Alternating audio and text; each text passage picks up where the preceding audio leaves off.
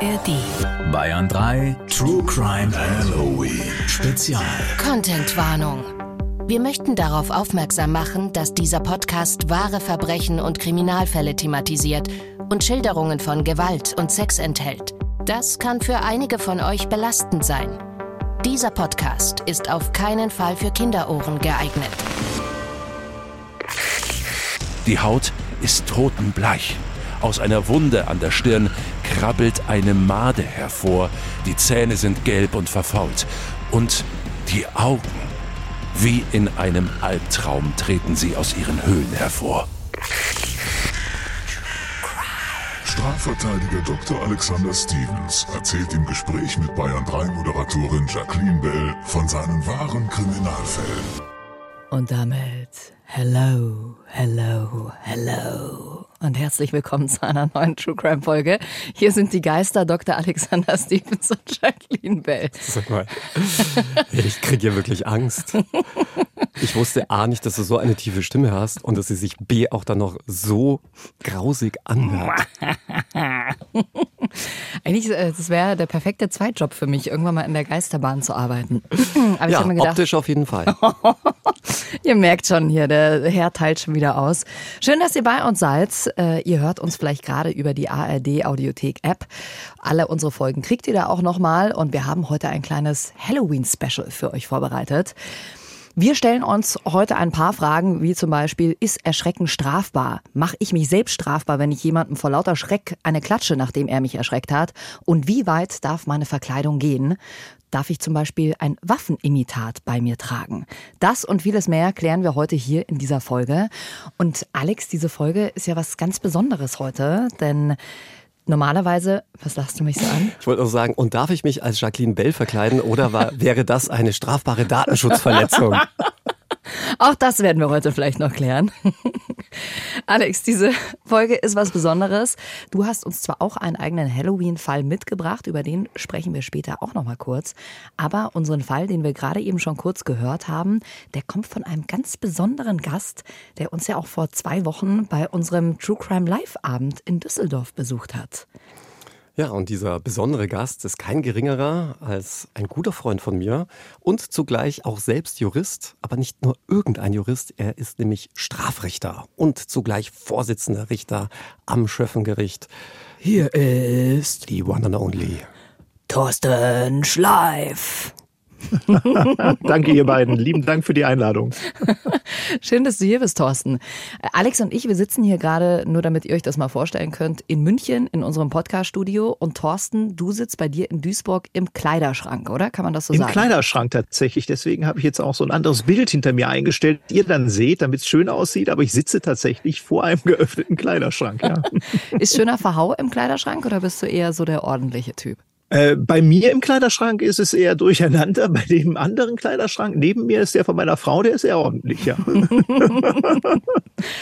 Ich stelle mir das so vor, äh, Thorsten hat 20 Roben für jeden Prozesstag eine eigene Robe schön in Reih und Glied aneinandergereiht. Ja, natürlich. Wie viele Roben hast du zu Hause? Ich habe nur eine. Ich habe tatsächlich nur eine Robe.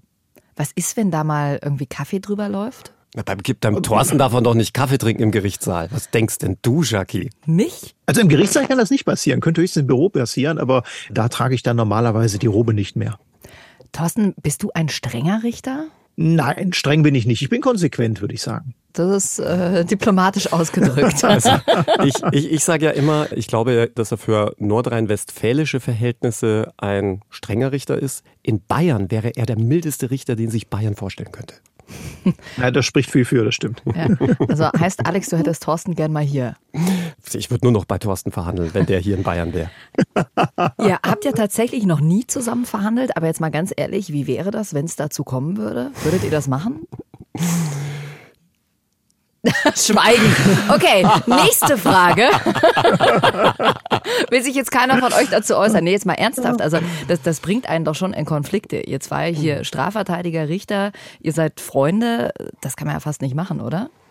Ja, also ich hätte damit weniger Probleme. Ich habe viele Strafverteidiger im Freundeskreis, mit denen ich auch regelmäßig verhandle. Bei Alex ist es aber so, das hat er mir mal erzählt, er könnte nicht so knallhart verhandeln, äh, wenn er mit jemandem befreundet ist. Und das ist genauso zu respektieren. Das ist eine andere Auffassung davon und ähm, Alex und ich würden deswegen wahrscheinlich nie zusammen verhandeln. Ja, außerdem bin ich ja, ich weiß eigentlich gar nicht warum, bei vielen deiner Kollegen als sogenannter Konfliktverteidiger verschrien. Also jemand, der sehr konfrontativ verhandelt. Ich sehe das anders. Nicht, dass dann am Ende unsere Freundschaft noch drunter leidet. Ach was, das würde es niemals, auch nicht bei Konfliktverteidigung. Das muss ab und zu sein. Weißt du, am Ende hält dir der Alex vor, dass dein Kleiderschrank unordentlich ist, ja, ja. vor Gericht. Ja, könnte, könnte schon so als Totschlagargument. Ziehen Sie, Sie, ziehen Sie sich doch erstmal richtig an, Herr Richter. Ja. Ich hatte tatsächlich mal einen Fall mit einem Richter vorm Verkehrsgericht, der hatte keinen Führerschein. Das wusste ich und dann habe ich gesagt, machen Sie doch erstmal einen Führerschein, bevor Sie über Leute richten. Boah. Und der war sehr amused darüber, oder? Nee, es war ja ein Freund von mir. Ja. Na gut, um weiteren Konflikten schnell aus dem Weg zu gehen, lasst uns einsteigen mit unserem heutigen Fall, den du uns mitgebracht hast, Thorsten.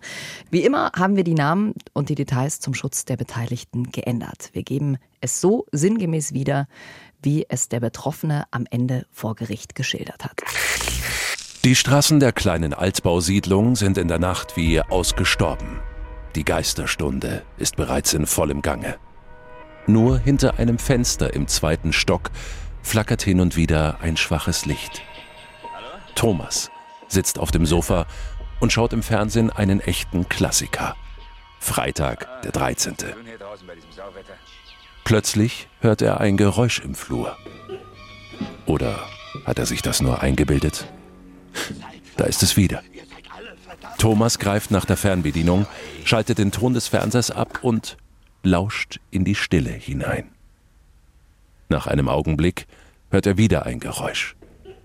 Es ist das Knarren der alten Treppenstufen. Und es wird lauter. Kein Zweifel. Schwere Schritte ziehen sich langsam in den zweiten Stock hoch, in dem auch seine Wohnung liegt. Und sie stoppen vor seiner Tür. Thomas hält den Atem an. Er fährt zusammen, als er das Klopfen an der alten, dünnen Holztür hört, die seine Wohnung vom Treppenhaus trennt. Einmal, zweimal, dreimal. Langsam geht Thomas in die schmale Diele seiner Wohnung. Unter dem Türspalt kann er ganz deutlich erkennen, dass jemand vor seiner Wohnung steht. Thomas fasst sich ein Herz. Vorsichtig drückt er die Klinke herunter und zieht die Wohnungstür auf. Nein, das kann nicht sein. Vor ihm steht eine Kreatur. Die Haut ist totenbleich. Aus einer Wunde an der Stirn krabbelt eine Made hervor. Die Zähne sind gelb und verfault. Und die Augen, wie in einem Albtraum, treten sie aus ihren Höhlen hervor. Das ist kein Mensch. Das ist ein Untoter. Ein Zombie. Boah. Also ich würde ja direkt die Tür wieder zuschlagen, beziehungsweise ich hätte die Tür ehrlich gesagt nie aufgemacht. Das erinnert mich an so einen Horrorfilm, wo die Leute immer in den letzten Stock hochlaufen und ich denke mir, warum läufst du da jetzt hoch? Wie willst du da je wieder rauskommen? Oder auch da eine Tür aufzumachen. Mich jetzt ein bisschen an unseren Fall 11 der Mann mit dem Rasenmäher erinnert, ja. der ja auch mit so einer Freitag der 13. Maske um die ja. Ecke kommt. Könnt ihr gerne mal reinhören, wenn ihr die Folge noch nicht gehört habt. Jetzt mal ganz ehrlich, wie würdet ihr in so einem Fall reagieren? Also es klopft jemand an der Tür, ihr habt eigentlich schon total Schiss, würdet ihr aufmachen? Ja gut, es kommt drauf an. Wenn es ein weiblicher Zombie ist, würde ich verraten, wo Alex wohnt. Ne? ja, genau. Klopf nicht bei mir. Geh zu Dr. Alexander Stevens. Hier das Zugticket auch noch. ah, ich sehe schon. Ich, ich werde mich an den Mobbingbeauftragten wenden. das ist super. Jetzt habe ich endlich einen Verbündeten hier bei mir. Ist mal ohne Witz, Thorsten. Du hast ja ein Buch geschrieben. Das heißt, äh, darf ich eigentlich Zombies töten? Da wendest du unser Strafrecht auf Serien und auf Filme an und du verbindest das mit Fiktion. Also zum Beispiel stellst du dir Fragen wie, wem gehört jetzt eigentlich der Ring von Herr der Ringe? Also Frodo ist es nicht. jetzt mal ganz rein hypothetisch. Also sagen wir mal, es würde jetzt hier morgen in Deutschland die Zombie-Apokalypse ausbrechen und es würde tatsächlich ein echter Zombie vor meiner Tür stehen. Jetzt mal rein hypothetisch, dürfte ich den dann töten oder würde ich mich da strafbar machen? Wenn er mich angreift, ja, natürlich. Wenn er dich angreift, ja, wenn er dich angreift, wäre schon das Recht der Notwehr gegeben. Aber man muss berücksichtigen, dass auch ein Zombie ja mal ein Mensch gewesen ist. Und das bleibt er auch strafrechtlich bis zu seinem Hirntod. Und der Hirntod tritt erst dann ein, wenn die Gesamtfunktion von Großhirn, Kleinhirn und Stammhirn erlischt, und zwar irreversibel. Und in den meisten Zombie-Filmen erfährt man ja, dass das Stammhirn noch aktiv ist oder wieder aktiv wird. Das heißt also, auch der Zombie bleibt ein Mensch im Sinne des Gesetzes und damit kann er taugliches Tatobjekt eines Totschlags oder sogar eines Mordes sein. Und deswegen darfst du ihn nicht einfach so töten. Wenn er natürlich gerade versucht, dich aufzuessen, dann ist das Recht der Notwehr gegeben. Essen lassen musst du dich nicht. Aber gibt es dann auch sozialethische Einschränkungen, die man ja sonst aus dem Notwehrrecht kennt? Zum Beispiel bei schuldlos handelnden Kindern, fahrlässig handelnden, weil der Zombie handelt ja eigentlich auch schuldlos. Ja, auch der Zombie handelt schuldlos. Kommt natürlich dann darauf an, wie weit das sozial adäquate Verhalten des Zombies noch geht. Und ich finde, wenn er versucht, einen aufzuessen, irgendwo muss auch mal Schluss sein. Ja, das sehe ich auch so. In unserem Fall heute, den du mitgebracht hast, äh, dreht sich es natürlich nicht um einen echten Zombie, sondern da hat sich einfach nur einer verkleidet. Inwiefern ist denn so etwas strafbar, Menschen zu erschrecken? Also ich denke da jetzt auch direkt an irgendwelche Horrorclowns, die äh, an Halloween rumlaufen. Da kriegt man ja schon manchmal ganz schön Angst. Ja, ist richtig. Also grundsätzlich ist natürlich ein strafwürdiges Unrecht durch so ein bloßes Erschrecken nicht gegeben, muss man sagen. Wenn man einen nur erschreckt, das geht wohl noch in Ordnung, auch wenn das nicht mehr so ganz sozial adäquat ist. Man sagt so, das gehört sich nicht, aber ist nicht unbedingt strafrechtlich relevant. Davon kann es natürlich Ausnahmen geben. So zum Beispiel, wenn man einen Autofahrer erschreckt. Das hat mal das Amtsgericht Recklinghausen entschieden. Da war ein Pärchen angeklagt. Das hatte sich kurz vor dem Gruselfest Halloween mit so einer Clownsmaske und einer äh, Totenkopfmaske auf eine Straße bei Datteln begeben, hat dann dort rumgefuchtelt mit den Händen und, und viele Autofahrer sind dadurch zu riskanten Ausweichmanövern gezwungen worden. Und dann ist tatsächlich die Frau wegen gemeinschaftlichen gefährlichen Eingriffs in den Straßenverkehr zu einer Freiheitsstrafe von sechs Monaten, noch ausgesetzt zur Bewährung verurteilt worden. Ihr Freund, der hatte etwas mehr Glück, der musste 1000 Euro Geldstrafe zahlen, war allerdings auch nicht ganz so vorbestraft wie sie. Hm. Darf ich mich denn irgendwie wehren, wenn mich jemand so sehr erschreckt, dass ich äh, kurz vor einem Herzinfarkt bin, darf ich dem dann aus Reflex vielleicht auch eine klatschen, um, äh, um mich zu wehren? ja, das ist in der Tat ein Problem, denn so ein bloßes Erschrecken stellt ja noch keinen Angriff im rechtlichen Sinne dar und deswegen ist dann auch kein Recht auf Notwehr gegeben, denn das wissen eure Hörer ja auch, für eine Notwehr braucht es immer einen gegenwärtigen rechtswidrigen Angriff. Das heißt also, wenn ich so einem Horrorclown der aus dem Gebüsch springt und dann mich erschreckt, eins auf die Nase gebe, ist das erstmal eine Körperverletzungshandlung. Hm. Und die ist dann auch nicht durch Notwehr gerechtfertigt. Denn es fehlt ja gerade an einem richtigen Angriff des Clowns, der nur erschrecken will. Naja, aber trotzdem ist es ja so, dass eigentlich der Clown sozusagen angefangen hat, wenn er aus dem Gebüsch springt, oder? Also wird das nicht irgendwie mit, mit einkalkuliert? Ja, der Erschrockene geht ja vielleicht tatsächlich von einem Angriff gegen sein Leben aus. Würde ich vielleicht auch, wenn ich mich so sehr erschrecke, wenn auch immer jemand vor mir steht, vielleicht noch mit so einem äh, täuschend echten Plastikmesser oder so einer Plastikaxt. Und da muss man natürlich fragen, wie sieht das denn für denjenigen aus? Das heißt also, derjenige, der erschrocken wird, wenn der jetzt glaubt, ja, ich handle ja in Notwehr, um mich zu verteidigen. Das nennt man dann juristisch einen Erlaubnistatbestandsirrtum.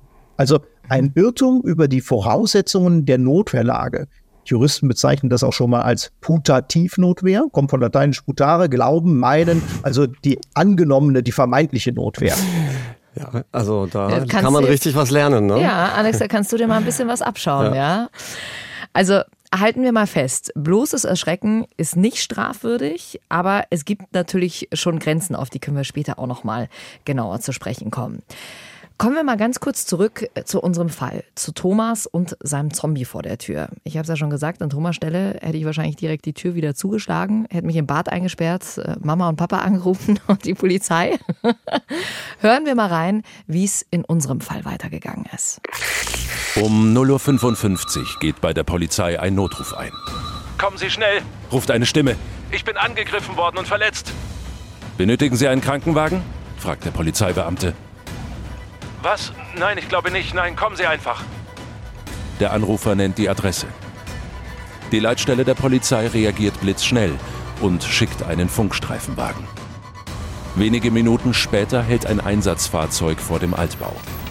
Zwei Polizisten steigen aus und gehen zur Haustür.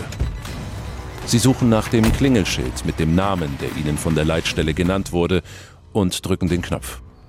Der Summer ertönt. Die Beamten drücken die Tür auf und laufen in den zweiten Stock. Die Tür der Wohnung ist nur angelehnt.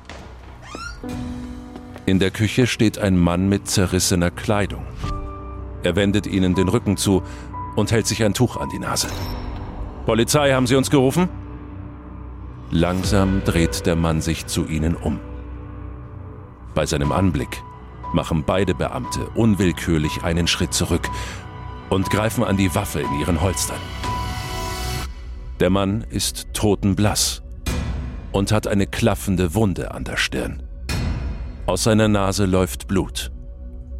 Ich bin Felix, erklärt er mit verschnupfter Stimme. Ich habe angerufen. Aha, also nicht Thomas hat die Polizei gerufen, wie man es eigentlich vermuten könnte, sondern der Zombie. Thorsten, jetzt musst du uns mal aufklären. Was ist da genau zwischen den beiden abgelaufen? Ja, Hintergrund war ein ganz banaler Nachbarschaftsstreit. Und zwar sind Thomas und Felix seit schon längerer Zeit Nachbarn, bewohnen also auch denselben Flur im selben Stockwerk. Und der Zombie Felix, der ähm, als Darsteller in einer Geisterbahn arbeitet, hat er immer ein Bild aufgehängt in diesem Gemeinschaftsflur. Und das hat Thomas nicht gefallen, der hat das Bild immer wieder abgehängt. Und auch in dieser Nacht hatte er das wieder getan. Und als Felix dann von seiner Arbeit von der Geisterbahn nach Hause kam, hatte das gemerkt und wollte sich beschweren und hat dann sofort bei seinem Nachbarn an die Tür geklopft. Thomas hat dann geöffnet und ihm einen Kopfstoß versetzt, also richtig mit der Stirn einmal kräftig gegen seine Nase.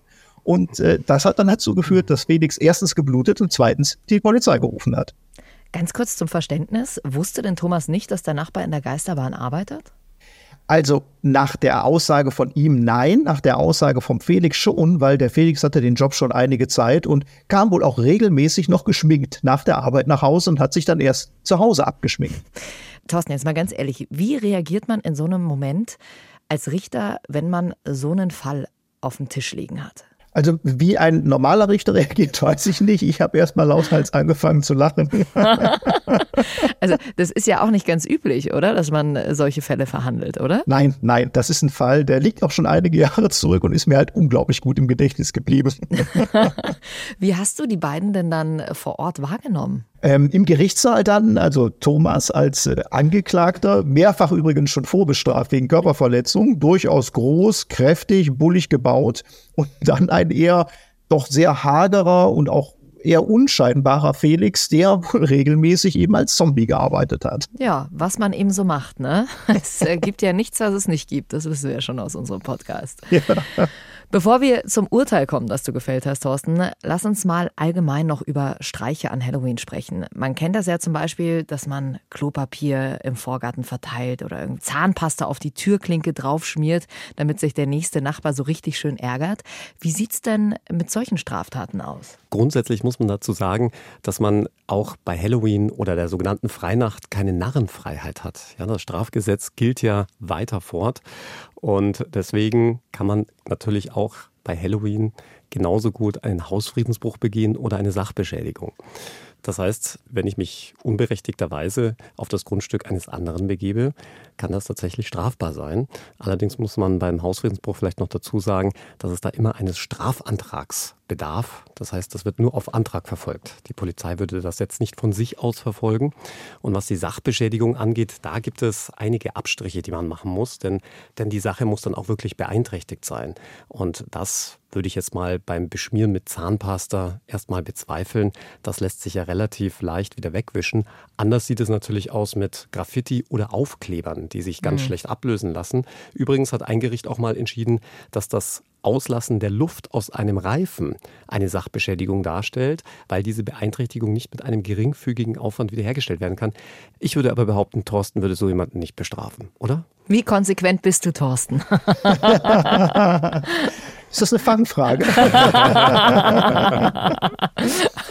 ja, also in solchen Fällen gibt es ja auch immer noch die Möglichkeit, dass man so ein Verfahren einstellt, vielleicht dann gegen eine kleine Auflage, ich sag mal so 50 oder 100 Euro, dass dann vielleicht an denjenigen geht, der die Arbeit hatte, das heißt also den Geschädigten, der dann seine Hauswand putzen musste, da kann man dann auch das Verfahren relativ ich sag mal, schmerzfrei für alle beenden. Jetzt nehmen wir mal an, ähm, wir fahren zu einer Halloween-Party und ich bin kostümiert. Ist das okay? Wahrscheinlich nicht, oder? Weil ich ja vielleicht geblitzt werden könnte und dann könnte ich sagen, hey, das war der Zombie, dem ich mein Auto geliehen habe. ja, äh, Thorsten, wie sieht's da aus? Ja gut, als Fahrzeugführer muss ich natürlich immer sicherstellen, dass äh, die Verkleidung mich nicht irgendwie einschränkt oder behindert.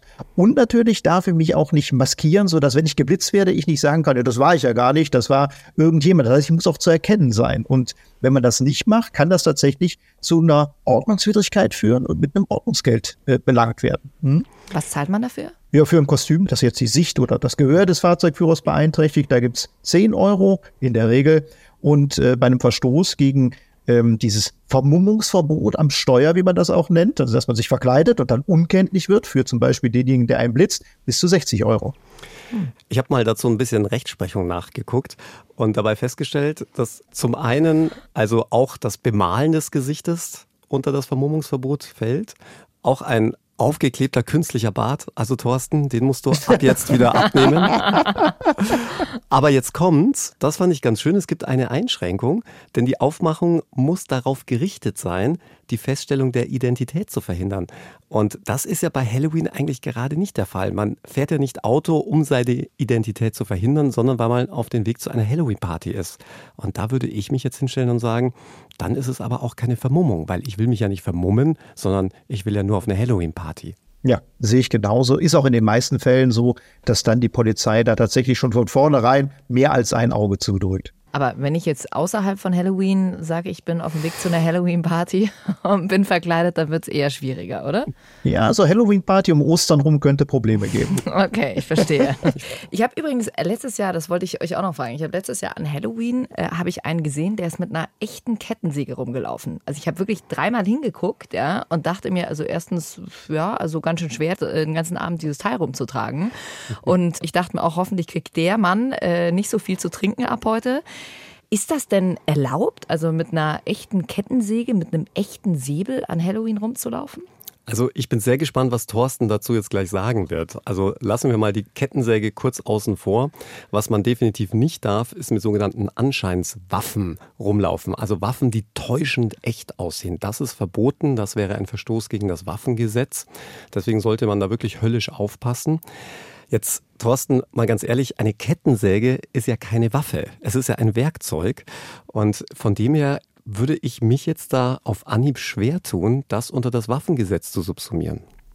Würde ich auch nicht unter das äh, Waffengesetz subsumieren, zumal ja bei einer Kettensäge anders als bei einer richtigen Säge oder bei einem Beil oder bei einer Sense, wenn kein Benzin drin ist oder wenn keine, äh, wenn es eine elektrische ist, wenn kein Akku drin ist, nicht unbedingt Gefahr ausgeht. Sprich, wenn ich die gar nicht ankriege, sondern die wirklich nur Dekoration ist, ist die Gefahr einer Kettensäge ja relativ gering. Aber wenn man sie ankriegt, also wenn der Akku drin ist? Ja, da würde ich schon eher sagen, das könnte man fast schon als äh, gefährliches Werkzeug dann ansehen. Allerdings auch ein, ein Gärtner darf natürlich draußen jetzt erstmal mit seiner Kettensäge von A nach B gehen oder auch, äh, wenn du sie im Baumarkt kaufst, darfst du sie dann auch nach Hause transportieren zum Beispiel. Also da hätte ich weniger Bedenken. Aber wir sind uns einig, unter das Waffengesetz fällt sie definitiv nicht. Ganz bestimmt nicht, ganz bestimmt nicht. Was fällt alles unter das Waffengesetz? Oh, da gibt es eine ganze Liste. Es gibt eine Anlage zum Waffengesetz, was alles darunter fällt. Es gibt ja auch verbotene Waffen, die darf man überhaupt nicht besitzen. Dazu können zum Beispiel Wurfsterne, das Butterfly-Messer mhm. und da gibt es noch viele andere Sachen. Ja? Also diese Chakos zum Beispiel. Ich weiß nicht, Thorsten, ob dir noch andere Sachen einfallen. Ja, nun Chaco hätte ich jetzt auch genannt. Diese ganzen äh, aus, dem, aus dem Kampfsport stammenden Waffen, sehr viele davon. Ähm, was auch natürlich äh, darunter fällt, sind Schwerter, auch gerade so äh, Säbel fallen darunter. Die darf ich zwar besitzen, wenn ich 18 Jahre alt bin, sogenannte Hieb- und Stoßwaffen, aber ich darf sie natürlich nicht öffentlich mit mir rumführen. Mhm. Aber sonst darf ich mich verkleiden, äh, als was ich will, oder? Du merkst schon, Thorsten und ich haben da so ein bisschen Bauchschmerzen.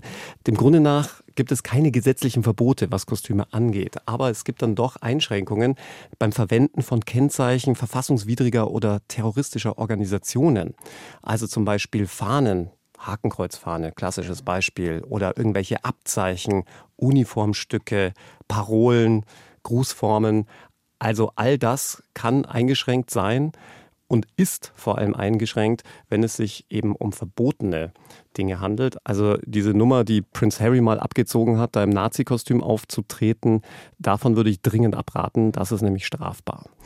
Und wo man auch besonders aufpassen muss, ist natürlich mit Uniformen. Also wenn du dich als Polizist oder Soldat oder mit einer anderen amtlichen Uniform kleidest, wäre auch das strafbar, denn auch das Missbrauch von Titeln, Berufsbezeichnungen und Abzeichen wird unter Strafe gestellt und kann sogar mit Freiheitsstrafe bis zu einem Jahr bestraft werden. In dem Zusammenhang gibt es einen ganz skurrilen, ich würde schon fast sagen, lustigen Fall. Und zwar hat das Amtsgericht Weiden einen Mann wegen Amtsanmaßung und Titelmissbrauchs zu einer Geldstrafe verurteilt, weil er als der TV-Polizist Eberhofer in einer alten Polizeilederjacke beim Moosbacher Weiberfasching herumgelaufen ist. Und das fand ich dann allerdings wirklich echt nett von der Produktionsfirma. Die hat nämlich dann den Verurteilten kontaktiert und hat dann gesagt, sie zahlen die Geldstrafe und haben ihn dann auch gleich zur Filmpremiere von Eberhofer oh, eingeladen. Ach, süß. Also heißt, wenn ich mich als Polizistin verkleide, dann muss es wirklich so erkennbar sein, dass es natürlich keine echte Uniform ist. Jetzt, wenn ich auch mal an Fasching denke, oder? Genau. Okay. Darum haben übrigens die meisten Kostümhersteller auch äh, intern sehr genaue Auflagen, wie so ein Kostüm aussehen darf und wie nicht. Also die nehmen da von sich aus schon in der Regel auf Rücksicht. Okay, ach interessant. Aber jetzt mal ganz ehrlich, es gibt ja schon manche Kostüme, wo man sagt, boah, also das geht gar nicht. Also das ist so gruselig, so kannst du eigentlich nicht auf die Straße geben. Da gibt es wirklich keine Grenzen. Also dem Grunde nach nein. Wo es eine Grenze geben kann, ist bei der Halloween-Dekoration. Denn da sollte man es dann doch nicht zu weit treiben. Denn wer zum Beispiel in seinem Vorgarten exzessive gewaltverherrlichende oder gewaltverharmlosende Szenarien aufbaut, der kann dann Gefahr laufen, wegen unerlaubter Gewaltdarstellung belangt zu werden. Mhm. Erinnerst du dich noch an die Besucherin, die in Düsseldorf da war, die komplett im Halloween-Outfit war? Das fand ich total cool. Die hatte Ohrringe, Kürbisse waren dran, auf ihrem Kleid waren auch irgendwelche Geister. Aber sie war wirklich nicht gruselig gekleidet jetzt. Nee, nicht gruselig, aber ich fand es cool, dass du gesagt hast, ja, für sie ist immer Halloween ja. und sie freut sich so sehr jedes Jahr auf Halloween. Es gibt immer ja. eine große Party. Also der Einzige, der wirklich richtig gruselig verkleidet war in Düsseldorf, war Thorsten. Ach nee, das war ja deine Originalkleidung, oder? so sehe ich leider immer aus. Wir kennen ja alle den Spruch, mit dem dann die Kinder vor der Tür stehen, Süßes oder es gibt Saures. Ähm, ist natürlich sehr spielerisch gemeint, trotzdem steckt dahinter ja eigentlich eine Drohung, oder? Wenn man es mal ganz genau nimmt. Ja, es könnte durchaus eine Nötigung sein. Was eine Nötigung ist, kann uns dann der Thorsten bestimmt noch ein bisschen näher erläutern. Jedenfalls wird bei einer Nötigung mit einem sogenannten empfindlichen Übel gedroht. Also das Übel, mit dem man droht, muss empfindlich sein. Wenn du jetzt sagst, Süßes oder Saures und äh, dann wird eben deine Türklinke mit Zahnpasta beschmiert, ist jetzt vielleicht noch kein empfindliches Übel, aber die Rechtsprechung ist da, aber die Rechtsprechung ist da nicht sehr konsequent, denn ich kann mich lieber Thorsten, an ein Urteil erinnern.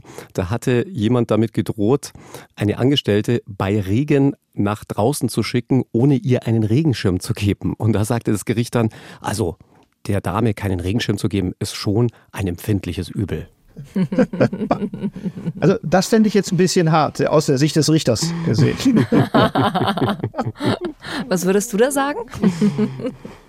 Nein, das ist noch sozial adäquates Verhalten. Das ist doch keine äh, Drohung mit einem empfindlichen Übel. Süßes oder Saures kommt auch so ein bisschen, finde ich, auf die Gegebenheit an. Also wenn die zum Beispiel die, die Kinder das sagen und dann äh, rohe Eier in der Hand haben und die drohen, die zu werfen und einen vielleicht auch damit zu treffen, da könnte man schon eher darüber nachdenken, ob das tatsächlich eine Drohung im strafrechtlichen Sinne ist. Aber wenn ich jetzt als Erwachsener theoretisch vor der Tür stehe und sage, hier, Süßes oder Saures und habe Eier in der Hand und BWF dann vielleicht meine Nachbarin, die ich nicht leiden kann damit? Ja, Thorsten würde dich verurteilen knallhart. Thorsten, was, was würde mir drohen? Ja, Jackie, das könnte im Extremfall ne, nicht nur eine Nötigung, sondern eine Erpressung, vielleicht sogar eine räuberische Erpressung sein. Da steht dann Geld oder Freiheitsstrafe drauf. Allerdings habe ich noch nicht erlebt bisher, muss ich auch sagen.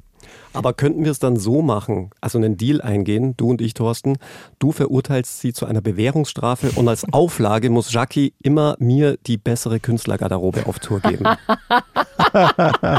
Zum Glück verstehe ich mich mit meiner Nachbarin sehr gut und werde ihr kein Ei um die Ohren werfen, Alex. So leicht kriegst du mich nicht los.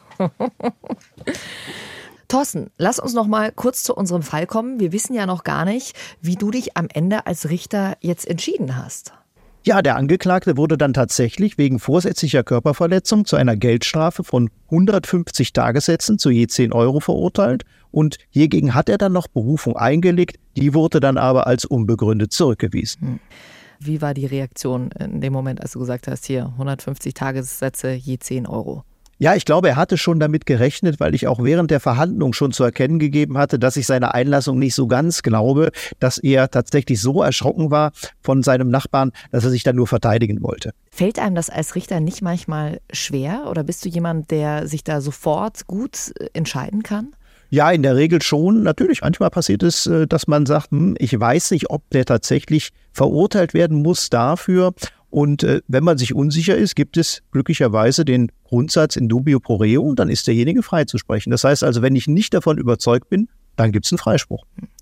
Gab es dann schon mal Urteile, wo du jetzt im Nachhinein sagst, oh, das hätte ich anders entschieden? Ein Urteil tatsächlich noch nicht, allerdings schon mal Haftbefehle, die ich erlassen hatte. Da hat es dann im Nachhinein noch weitere Ermittlungen von der Polizei gegeben und dann haben sich neue Tatsachen ergeben, sodass ich dann im Nachhinein gesagt hätte, gut, hätte ich das vorher gewusst, hätte ich den Haftbefehl nicht erlassen. Bei Urteilen war es tatsächlich noch nicht so. Hm. Am liebsten würde ich da jetzt noch ewig mit dir drüber quatschen. Wir haben aber ja vorhin schon gesagt, wir haben noch einen Fall von Alex, von dir. Und äh, ich sag mal so, da geht es um ein sehr außergewöhnliches Kostüm, und zwar ein Exhibitionistenkostüm. Und in dem Zusammenhang hatten wir tatsächlich einen Fall an Halloween, bei dem ein junger Mann es besonders lustig fand, mit einem solchen Exhibitionistenkostüm rumzulaufen. Und unsere Zuhörerinnen und Zuhörer wissen ja mittlerweile, dass Exhibitionismus nur für Männer strafbar ist. Und Exhibitionismus verlangt, dass du dein entblößtes Geschlechtsteil, also deinen Penis, vorzeigen musst, um dich daran an dieser Handlung, dem Vorzeigen, zu erregen. Und ja, ich kann mich beim Ausgang des Falls relativ kurz fassen. Der Mann hatte also immer mit diesem Kostüm, das man sich so vorstellen muss, das ist ein Mantel, in den wiederum aus Stoff ein nackter Männerkörper eingenäht ist, mit einem überdimensional langen Penisimitat, der auch aus Stoff besteht. Und mit diesem Exhibitionistenkostüm ist er dann zu verschiedenen Damen an Halloween und hat den dann immer geöffnet. Und das Urteil lautete auf Freispruch. Warum? Denn das Vorzeigen eines Fake-Penises reicht für den Tatbestand des Exhibitionismus nicht aus. Oh Mann, oh Mann, oh Mann. Was gibt's für komische Leute? Umgekehrt hatten wir aber einen Fall und da muss ich noch mal warnen, man sollte an Halloween nicht zu viel nackte Haut zeigen, denn unsere Mandantin wurde tatsächlich wegen Erregung öffentlichen Ärgernisses verurteilt, weil sie durch die Fußgängerzone mit einem transparenten Stoff lief. Und ein Mitbürger hatte sich daran echauffiert, fühlte sich dadurch belästigt und das Gericht hat sie dann auch tatsächlich verurteilt. Obwohl man hierüber trefflich streiten könnte, würde mich auch sehr interessieren, wie Thorsten da geurteilt hätte, denn grundsätzlich braucht es ja eine sexuelle Handlung für die Erregung öffentlichen Ärgernisses und die bloße Nacktheit kann für meine Begriffe niemals eine sexuelle Handlung darstellen. Und du hast ja noch dazu gesagt, Exhibitionismus bei der Frau ist nicht strafbar, also würde es darunter ja auch nicht fallen. Genau. Was sagst du, Thorsten? Ja, also soweit ich weiß, reicht eben bloße Nacktheit nicht aus. Und das heißt also Erregung öffentlichen Ärgernisses hätte ich mich schwer getan, das entsprechend zu verurteilen. Ich will noch mal ganz kurz auf das Exhibitionistenkostüm zurückkommen. Wenn da verkleidet einer mit diesem Kostüm an einer Schule rumrennt, dann muss das doch irgendwelche Konsequenzen haben, oder? Also strafrechtlich wohl nicht, aber man könnte ihm ordnungsrechtlich an den Karren fahren, denn es gibt auch noch den Tatbestand der Belästigung der Allgemeinheit. Denn ordnungswidrig handelt auch, wer eine grob ungehörige Handlung vornimmt, die geeignet ist, die Allgemeinheit zu belästigen. Und das würde ich dann schon als grob ungehörig ansehen. Ja, das sehe ich genauso, zumal ja das in der Nähe einer Schule passiert ist. Ähnlich würde ich es bei einem Kindergarten sehen, bei einer Kindertagesstätte. Da kann dann eine Ordnungswidrigkeit die Folge sein. Boah, haben wir einiges gelernt heute, oder? Über Zombies, die eins draufgekriegt haben, zu Unrecht, bis hin zu ja, Exhibitionistenkostümen. Ich hoffe, ihr konntet einiges aus dieser Folge mitnehmen. Vielen, vielen Dank, Thorsten, dass du diesen Fall heute mit uns geteilt hast und du uns auch ein bisschen einen Einblick in dein Richterleben gegeben hast. Ich denke, wir werden uns nicht zum letzten Mal gehört haben. Würde mich sehr freuen, hat mir Spaß gemacht. Dankeschön. Und wenn ihr bis zum nächsten Mal noch ein bisschen Podcaststoff braucht, dann kann ich euch eine neue Staffel Dark Matters, Geheimnisse der Geheimdienste vom SWR wärmstens empfehlen. Habe ich tatsächlich schon ein, zwei Mal gemacht. Dieser Podcast ist wirklich richtig, richtig gut. Da geht es um unbekannte Fälle von der CIA, dem russischen Geheimdienst, Mossad und Co. Und zu jeder Episode gibt es eine begleitende Interviewfolge mit dem Terrorismusexperten der ARD. Also lohnt sich definitiv, da mal reinzuhören in der ARD Audiothek App auf swr3.de und überall, wo es Podcasts gibt. So, und jetzt die Verabschiedung, die ich für heute rausgesucht habe. Die Silvia, die hat uns geschrieben, vielen Dank für den schönen True Crime Abend, den ich mit euch hatte. Bei den ganzen Fotos gerade habe ich vergessen, meine Verabschiedung loszuwerden. Wir Lokführer wünschen uns einen ruhigen, womit eine ruhige Schicht gemeint ist. Danke für euren Podcast. Passt doch zu Halloween, oder? Also in diesem Sinne, liebe Jackie, einen ruhigen. Thorsten, vielen, vielen Dank und wir hoffen, wir hören dich und sehen dich ganz bald mal wieder. Mach's gut. Sehr gerne, danke. Ciao, ihr zwei. Hab, ciao, ciao. Hab einen ruhigen Alex. Mhm. Bayern 3 True Crime Halloween Spezial. Der Podcast mit Jacqueline Bell und Dr. Alexander Stevens. Immer freitags neu in der ARD Audiothek und auf bayern3.de.